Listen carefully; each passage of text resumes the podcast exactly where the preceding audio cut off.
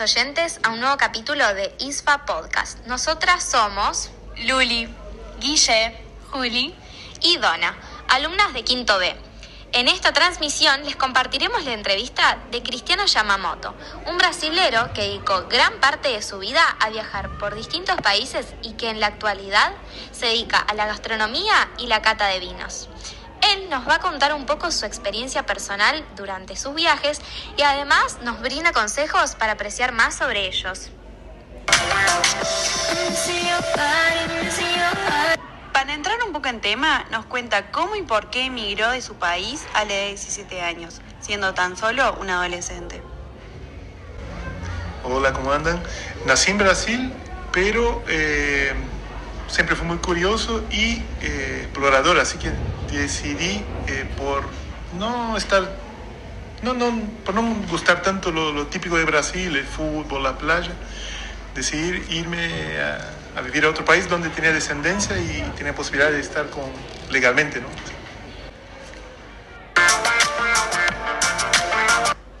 Creemos que todos alguna vez se preguntaron, ¿y cómo serán los lugareños cuando llega un extranjero?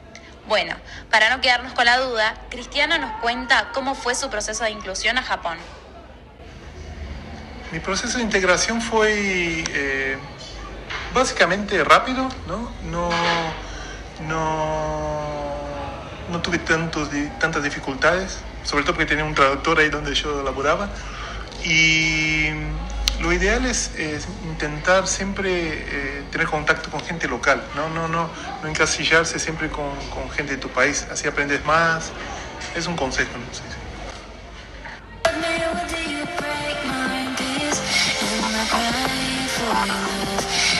Como muchos otros factores, la cultura influye mucho en lo cotidiano y es por eso que queremos saber si se adoptan costumbres o un poco de la cultura cuando uno viaja y está en contacto con tanta diversidad. Eh, de la cultura japonesa donde fui al principio adopté algunas costumbres. Eh, hay algunas palabras que, que, hablo con mi esposa que son en japonés. Por ejemplo, no sé, sacar la basura, eh, el gomi se dice, ¿no? Hay una costumbre que, que, que, dependiente de adoptar, que es sacar siempre los zapatos al entrar a la casa, ¿no? que, es bastante lindo, pero a veces complica, pero se puede adoptar también, una linda costumbre para adoptarse.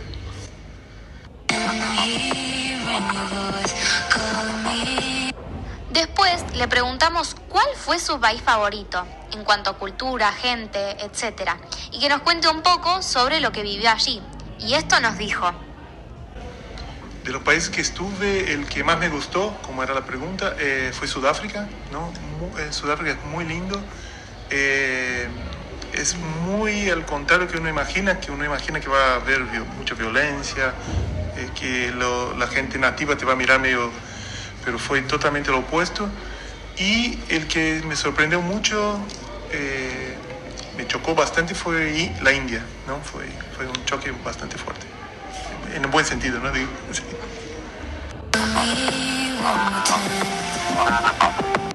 Después de todo lo maravilloso que nos contó, quisimos que nos dé un consejo para los adolescentes para no tener miedo a emprender ese viaje de nuestros sueños. Consejo para los que emigran a otro país sería, primero, eh, adaptarse en el sentido de intentar no estar muy en contacto siempre con gente de tu propio país, porque si no terminas viviendo como en tu país, afuera de tu país. Hay gente que eh, le dificulta mucho aprender el idioma por eso, ¿no? el idioma del local donde va, y, y también a adaptarse a las costumbres. ¿no? Creo que un consejo fundamental es eh, intentar hacer amigos locales, eh, no, no estar muy en contacto solo con gente de tu propio país.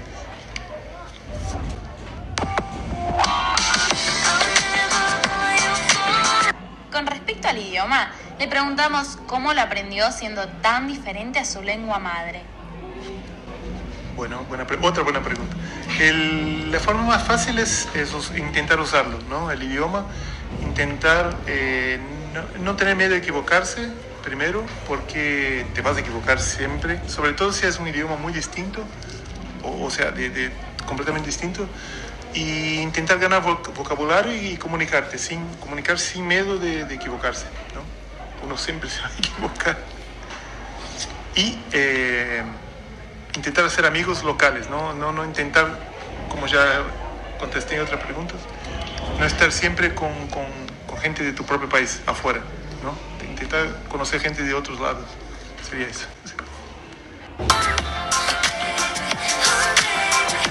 Preguntamos, teniendo en cuenta su experiencia viajando por el mundo, ¿qué aliento le daría a los jóvenes para superar el desarraigo, el apego a la familia y demás?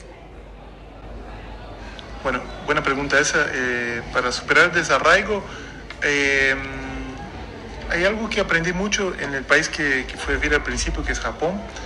Eh, al, no, al tener desapego, ¿no? que tiene mucho que ver con el desarraigo, ellos no son muy eh, de estar a los abrazos, a, a, de, de, la mano, no son muy, no significa que no sientan eh, cariño por sus novios, maridos, fa, familia, hermanos, pero no son tan de, de, de hacer tanta esa cosa emocional de, estar llorando, ¿viste?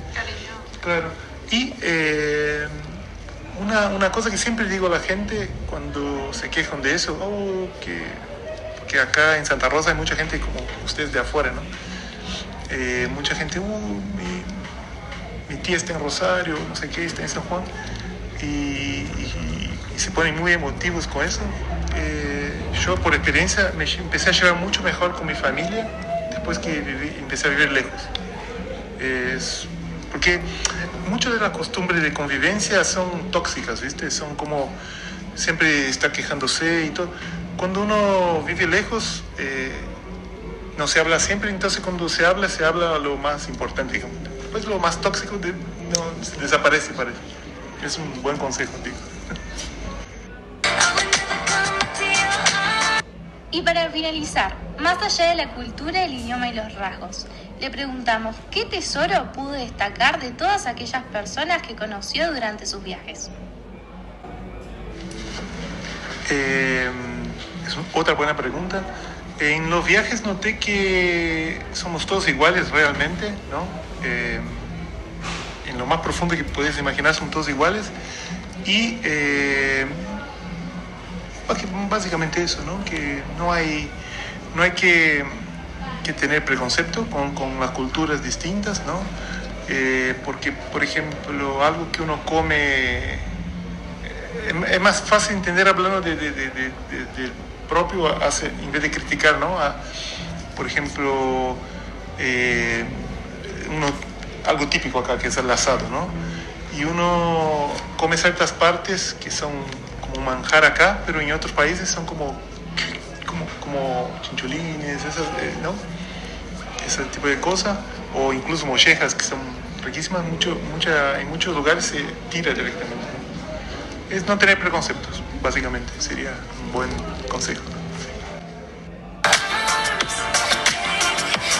De esta manera llegamos al final de este episodio, ISFA Podcast, y le damos un agradecimiento a Cristiano Yamamoto por compartir sus experiencias y brindarnos sus palabras.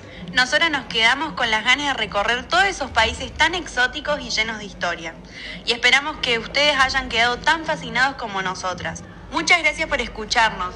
Ciao, ciao, buongiorno, goodbye.